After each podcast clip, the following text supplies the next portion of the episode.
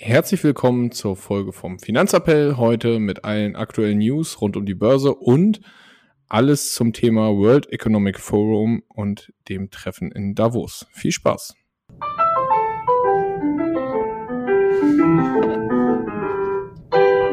Finanzappell. Beratung on Demand.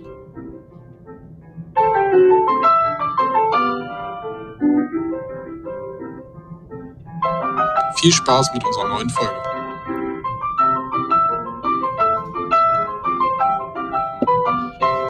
Hallo Marius.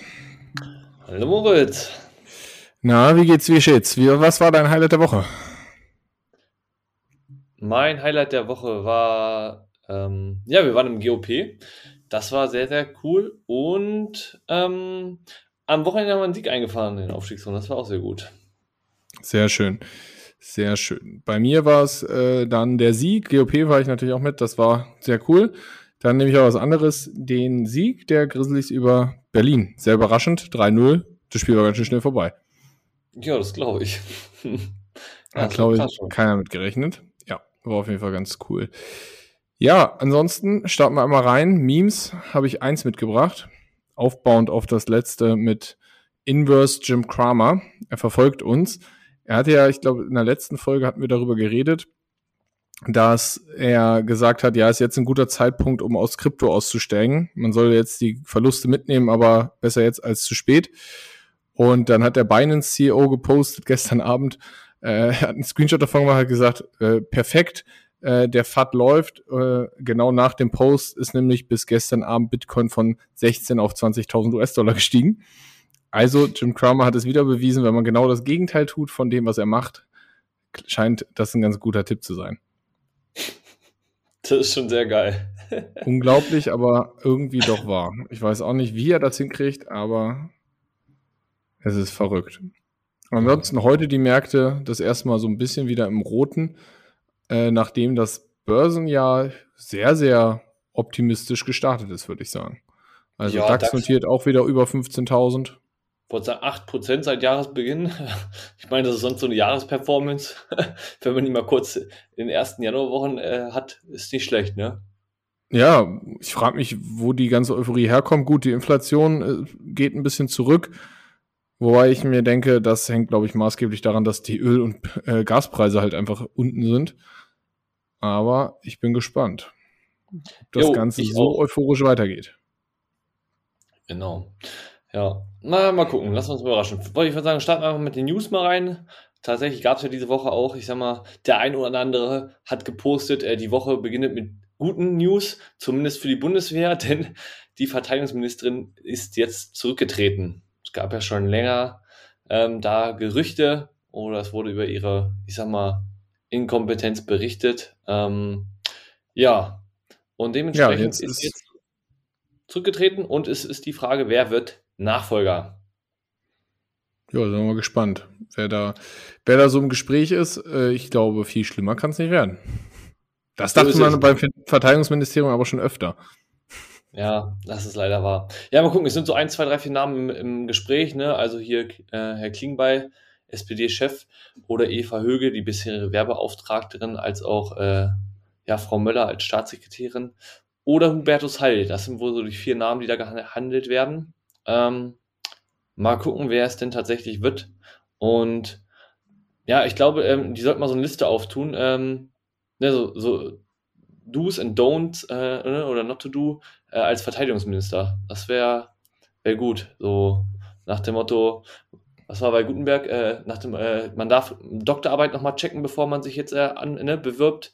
Äh, ob das auch wirklich alles eigene Zitate sind oder ob da irgendwer anders die geschrieben hat. Ja, wobei und, ich äh, denke mir, da, früher bist du wegen sowas äh, mal, mal äh, als dein Ministerposten losgeworden.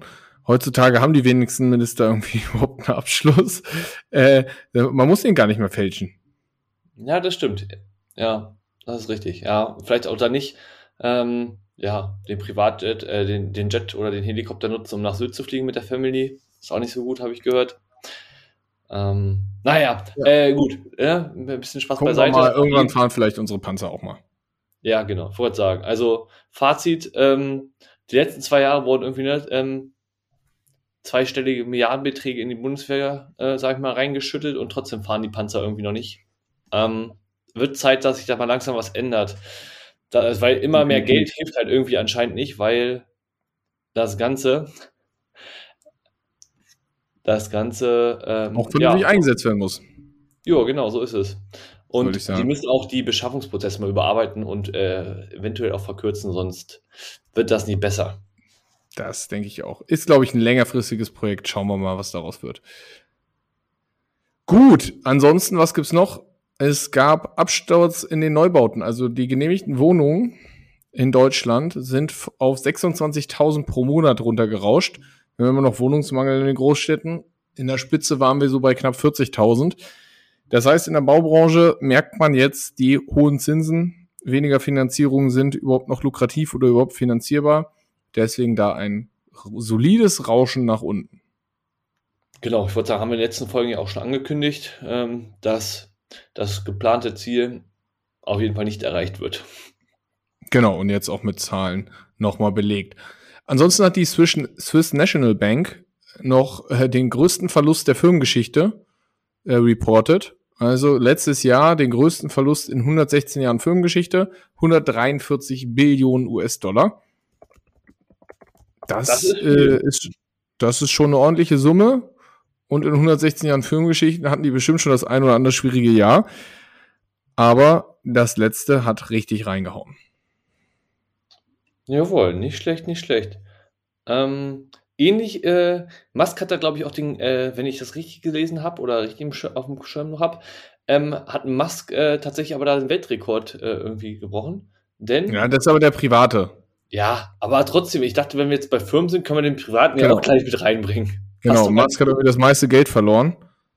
Jo, als Privatperson. Genau, steht damit im Guinness World Record ja. Buch. Ich weiß gar nicht, wie viel es war, es war unglaublich viel Geld. 300 Milliarden ungefähr. Ja. Also, mal als Privatperson. Schön, dass er es verlieren kann und trotzdem noch relativ viel hat, ne? ja, definitiv. Ja. Außerdem musste doch in der Folge wieder Musk drin vorkommen. Mensch. Ja, das stimmt.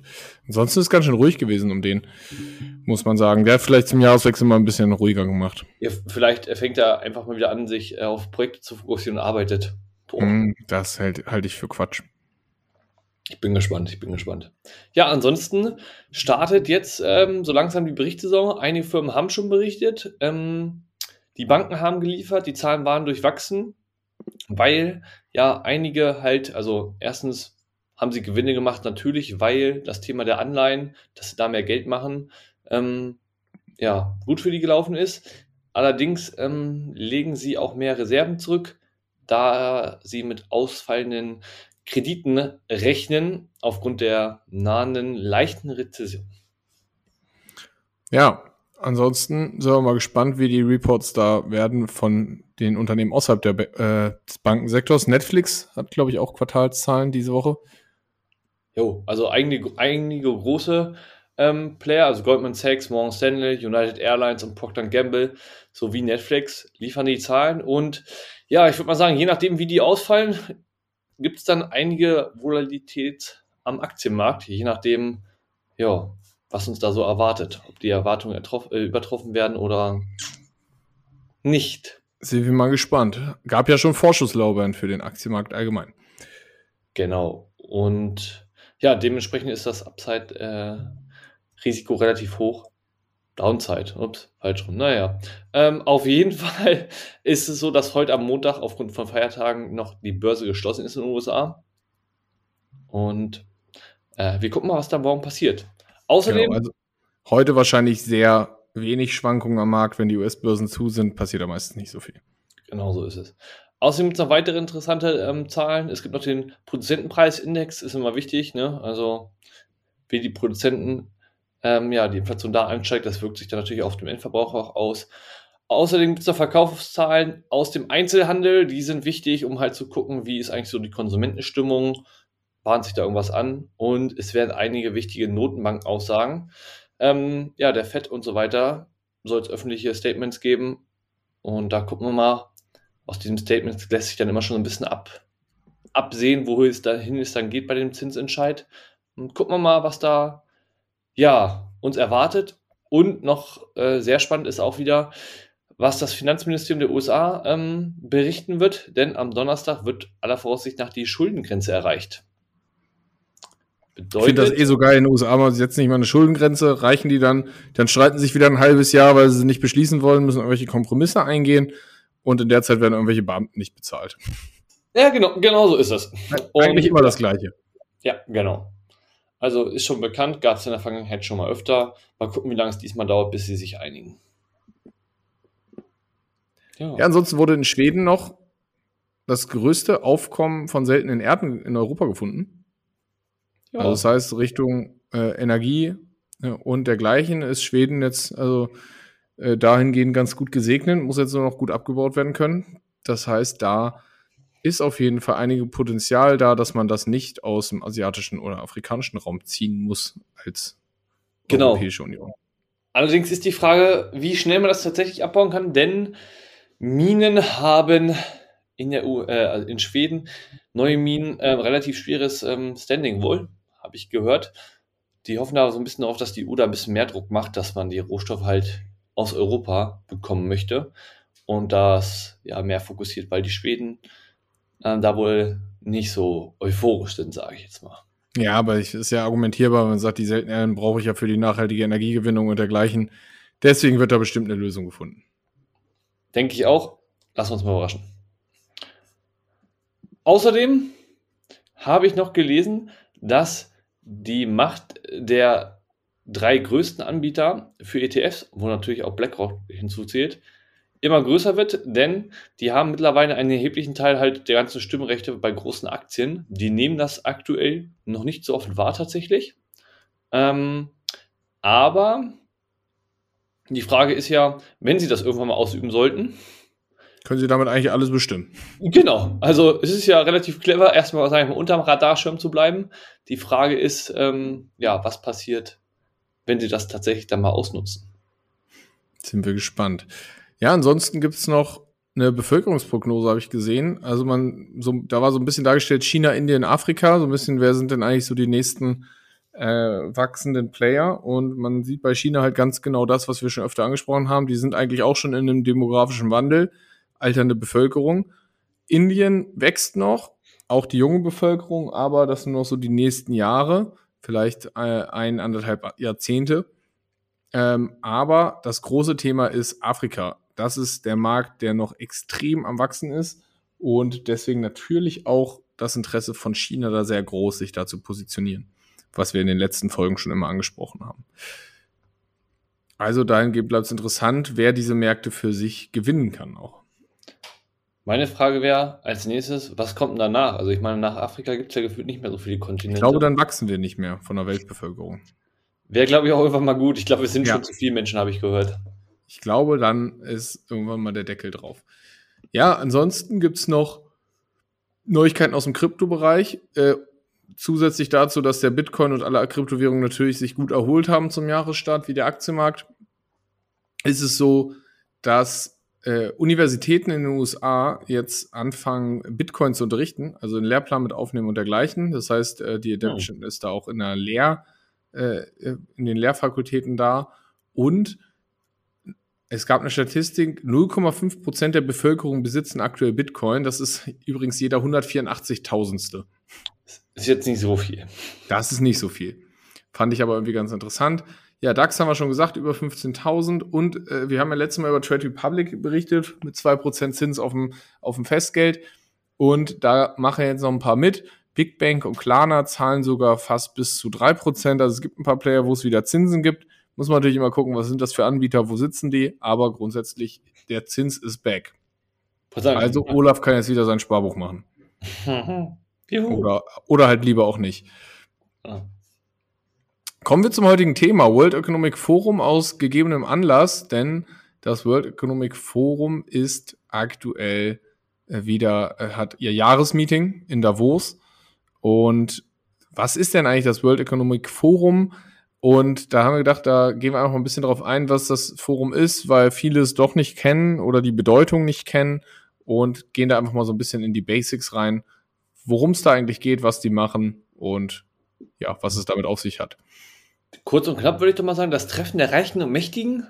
Ja, äh, nicht der Reichen und Schönen, sondern der Reichen und Mächtigen, genau. Im Endeffekt trifft sich die Wirtschafts-, das Who and Who, and Who der Wirtschaftselite mit einigen wichtigen Politikern, nämlich auch Olaf Scholz mit dabei, hm, hat sich angekündigt. Was ist das World Economic Forum? Ist im Endeffekt von Klaus Schwab gegründet, 1971 und ist in Genf ansässig, ansässig und hat einmal im Jahr dieses Treffen in Davos. Klaus Schwab ist, äh, wie gesagt, Gründer und seitdem auch äh, ja, prägendes Mitglied. Und was das World Economic Forum grundsätzlich ist, ist eigentlich eine Lobbyorganisation. Und da sind eigentlich die tausend größten Unternehmen weltweit die sich da zusammengeschlossen haben mit so einem Umsatz von über 5 Milliarden global. Nicht schlecht. Also wirklich die Big Player plus politische Eliten und naja, so ganz transparent und dergleichen ist das Ganze nicht und halt auch irgendwie andere Leute, die wichtig sind. Also äh, es ja. gibt nicht nur Unternehmen, auch Privatpersonen, also das heißt alles ein bisschen intransparent und das Ganze ist finanziert durch die Mitgliedsbeiträge und öffentliche Gelder. Und als Grundziel, sagt das World Economic Forum, ist, ist es, den Zustand der Welt zu verbessern. Das ist natürlich sehr weit gefasst. Ja. Ich habe mal eine Doku darüber oder irgendeinen Bericht darüber gelesen, wie viel Aufwand die betreiben, wenn die sich da treffen. So, ne, ja. von Sicherheitsmaßnahmen und das ist schon krank.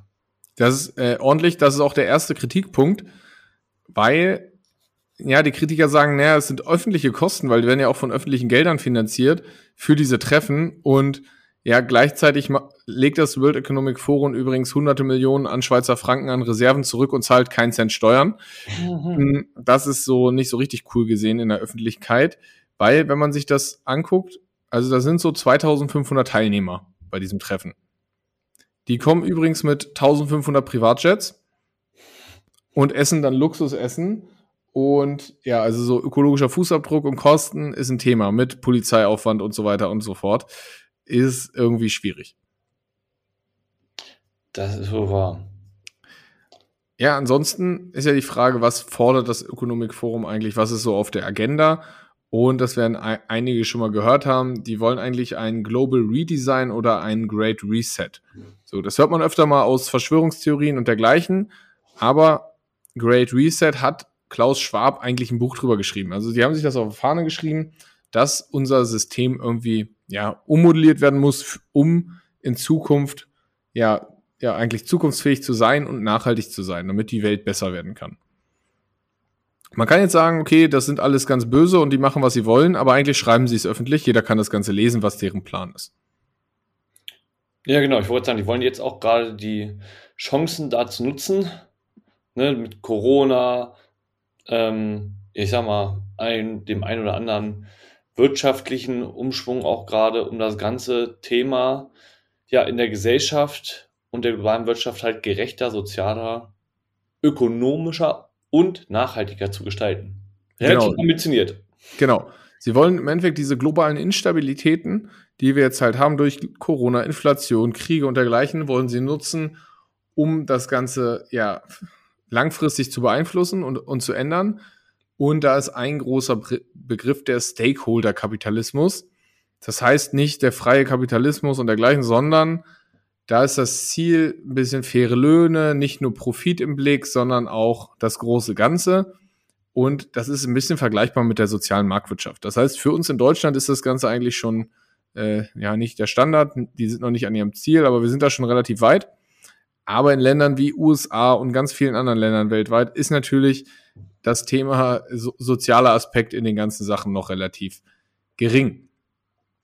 Warum wollen die das Ganze machen? Klaus Schwab schreibt auch in seinem Buch, ja, die befürchten Massenarbeitslosigkeiten durch, ja, und die schrumpfende Bevölkerung in vielen äh, Ländern, durch Deindustrialisierung, die jetzt folgen wird, durch Automatisierung, sagt, sagen die Mitglieder, äh, wir müssen unsere Gesellschaft darauf umstellen, nicht nur die Wirtschaft, dass perspektivisch nicht mehr alle Arbeit haben werden, weil die einfachen Jobs von Robotern übernommen werden oder ausgesourced, was auch immer. Das heißt, wir müssen uns darauf gefasst machen, dass es nicht mehr normal ist, dass jeder Mensch arbeitet. Und da brauchen wir irgendwie ein soziales Sicherungssystem für. Jo, bin ich mal gespannt. Ja, das geht dann Richtung Grundeinkommen und dergleichen und so fort. Ja, klar. Aber äh, das ist einfach das, worauf es hinkommt. Und Ich habe das Buch von Klaus Schwab gelesen und gerade im, äh, im einfachen produzierenden Gewerbe und im Dienstleistungssektor glaubt er, dass viele, äh, also nee, im Dienstleistungssektor werden viele Jobs auch noch entstehen, aber im produzierenden Gewerbe werden viele, viele Jobs äh, verloren gehen. Ja, das glaube ich auch. Es gibt ja immer mehr diese vollautomatisierten Produktions, äh, wie heißt das, Straßen. Genau, den vollautomatisierten McDonalds haben wir drüber geredet. Genau, also. Und so weiter und so fort. Das heißt, wir haben zu wenig Arbeit für die ganzen Menschen. Wir brauchen Sicherungssysteme und die Welt und die Wirtschaft muss nachhaltiger werden, damit es funktionieren kann. Und ja, sie haben halt im Endeffekt schon die Corona-Krise dafür genutzt, auch schon Sachen zu implementieren. Also, ich sag mal so, bargeldlose Zahlungen und dergleichen sind natürlich schon teilweise umgesetzt, beziehungsweise das waren einfach, sind einfach Situationen, die man nutzen kann, um sowas schneller zu implementieren. Auf einmal kann man bei jedem Bäcker irgendwie mit einer Karte zahlen. Das ging früher nicht. Das stimmt. Und das ist jetzt zu den Verschwörungstheorien. Einige werfen dem WF vor, dass sie die Corona-Krise quasi erfunden haben oder initiiert oder was auch immer, um genau diesen Great Reset zu starten. Äh, da ist jetzt die Frage, äh, ist das so, ist das nicht? Keine Ahnung. Auf jeden Fall nutzen sie es aus. Äh, wollen wir hier auch nicht drüber äh, diskutieren, aber auf jeden Fall wollen sie solche Instabilitäten ausnutzen. Ja, nicht schlecht. Bin mal gespannt, wie das weitergeht, äh, beziehungsweise man kriegt ja deren Auswirkungen, was die da beschließen und umsetzen, oder wir leiten ja auch gar nicht so richtig mit. Also nee. zumindest als normaler Mensch, wenn man da nicht guckt, was beschließen die da eigentlich und das verfolgt, hätte ich jetzt, also zumindest war mir das vorher nie so bekannt. Nee, ich glaube auch viele bekommen gar nicht richtig mit, dass dieses Treffen ist. Das ist dann immer mal so ein, zwei Tage kurz in den Medien wegen dem Polizeiaufkommen und den Sicherheitsmaßnahmen. Aber was dabei rumkommt, ist, äh, wird eigentlich wenig kommentiert. Allerdings ist, gibt es ein bisschen Kritik am World Economic Forum, weil grundsätzlich, ja, es ist halt ein Treffen der globalen Eliten und niemand hat die gewählt. Also die sind halt ein Verein beigetreten, machen dafür ganz viel Umsatz. Also so es ist es sehr undemokratisch und es fehlt eine Transparenz, wer da eigentlich Mitglied ist und wer nicht. Und finanziell gibt es sowieso gar keine Transparenz in diesem Unter äh, in dieser äh, Organisation. Ja, und keine klaren Auswahlkriterien. Also dieses mit fünf Milliarden, das ist zwar so ein so eine Benchmark, aber gibt auch genug Ausnahmen der Ausnahmen. Ja, und ich habe auch gehört, so kritische Medien die denen nicht ganz so wohlgesonnen sind, die werden halt auch einfach nicht, sagen wir, die bekommen halt keine Akkreditierung für die genau. Veranstaltung. Dementsprechend können die halt dann darüber auch nicht berichten. Das ist richtig. Wir wollen nur wohlwollende äh, Berichterstattung. Ja, ja, Geld regiert die Welt, kann man dann halt auch machen. Und ja, wie gesagt, Bargeldabschaffung ist schon eine Ausnutzung der Krise. Ökologischen Fußabdruck haben wir eben schon äh, gesagt. Das heißt, es gibt da auch viele Kritikpunkte, aber im Endeffekt, Klaus Schwab kommuniziert es offen in seinem Buch, also im Zweifel kann man es nachlesen, wenn man möchte, was er, womit er rechnet und was die Ziele sind. Und was natürlich dann interessant ist, dass jetzt bei uns in Deutschland äh, in so einem Kohleabbaugebiet ja, riesige Demonstrationen sind, wobei das Ganze vorher beschlossen wurde von der Politik, dass wir das machen aber beim World Economic Forum keiner irgendwie demonstriert oder dergleichen. Also das Ganze passiert ziemlich unter der Hand, dass da jetzt das Treffen in Davos ist. Ja, weiß ich nicht. Ich glaube, da werden äh, Demonstrationen oder ja, Bekundungen eher angebracht, um Auswirkungen zu haben, als in Lützerath oder wie es heißt. Tja, lassen wir mal gespannt sein. Ja, allgemein bin ich gespannt. Also ich sag mal, viele von diesen Umstrukturieren oder diesen, sag ich mal, Themen, die sie auf den Wege bringen, bargeldloses Zahlen, ähm, Grundeinkommen bietet natürlich auch, zumindest wenn wir nach China gucken, auch das Thema, dass ähm, ja die Bevölkerung sich da relativ leicht, sag ich mal, steuern lässt, ne? Wenn dann, wenn du dann halt als gläserner Mensch noch da bist, in Anführungsstrichen, und jeder weiß, ähm, was du einkaufst, wie deine Zahlungsströme sind und dann vielleicht auch einfach dein Grundeinkommen gestrichen werden kann, wenn du nicht dich regelkonform hältst. Wenn genau. man weiterdenkt, dann ist das natürlich, sag ich mal, oder sind das Themen, die man natürlich dann aber auch berücksichtigen muss oder bedenken muss. Genau, das hat äh, Schwab auch in einem Interview gesagt. Da hat er gesagt, ja, man muss natürlich auch durch Corona diese ganzen Sicherungs- und Überwachungsmechanismen des Staats die bürgen neue Möglichkeiten, aber halt auch Gefahren, wie man es in China gesehen hat. Wenn dein Pass nicht grün leuchtet, kannst du halt keinen Bus fahren, dann darfst du nicht aus dem Haus und so weiter.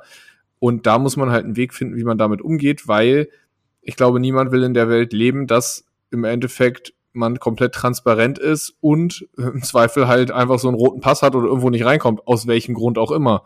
Und in China geht das ja so weit mit Social Scoring, mit wenn ich bei Rot über die Ampel gegangen bin, äh, dann kriege ich dann einen negativen Punkt und im Zweifel werden dann da meine äh, Zahlungen eingestellt. Das ist ein Thema. Aber da muss man gucken, wie man es hinkriegt, dass das Ganze ja gesellschaftlich gerechter wird, ohne dass es halt in so eine Überwachungs- und äh, Geschichten reingeht. Das ist äh, die Herausforderung. Ja, ich würde sagen, das ist doch ein schöner Abschluss der heutigen Folge, oder? Ja, kurze, kurze Input zum World Economic Forum. Und kann man ganz viel zu googeln, wer sich das angucken möchte. Und kann man halt auch viele Berichte drüber lesen.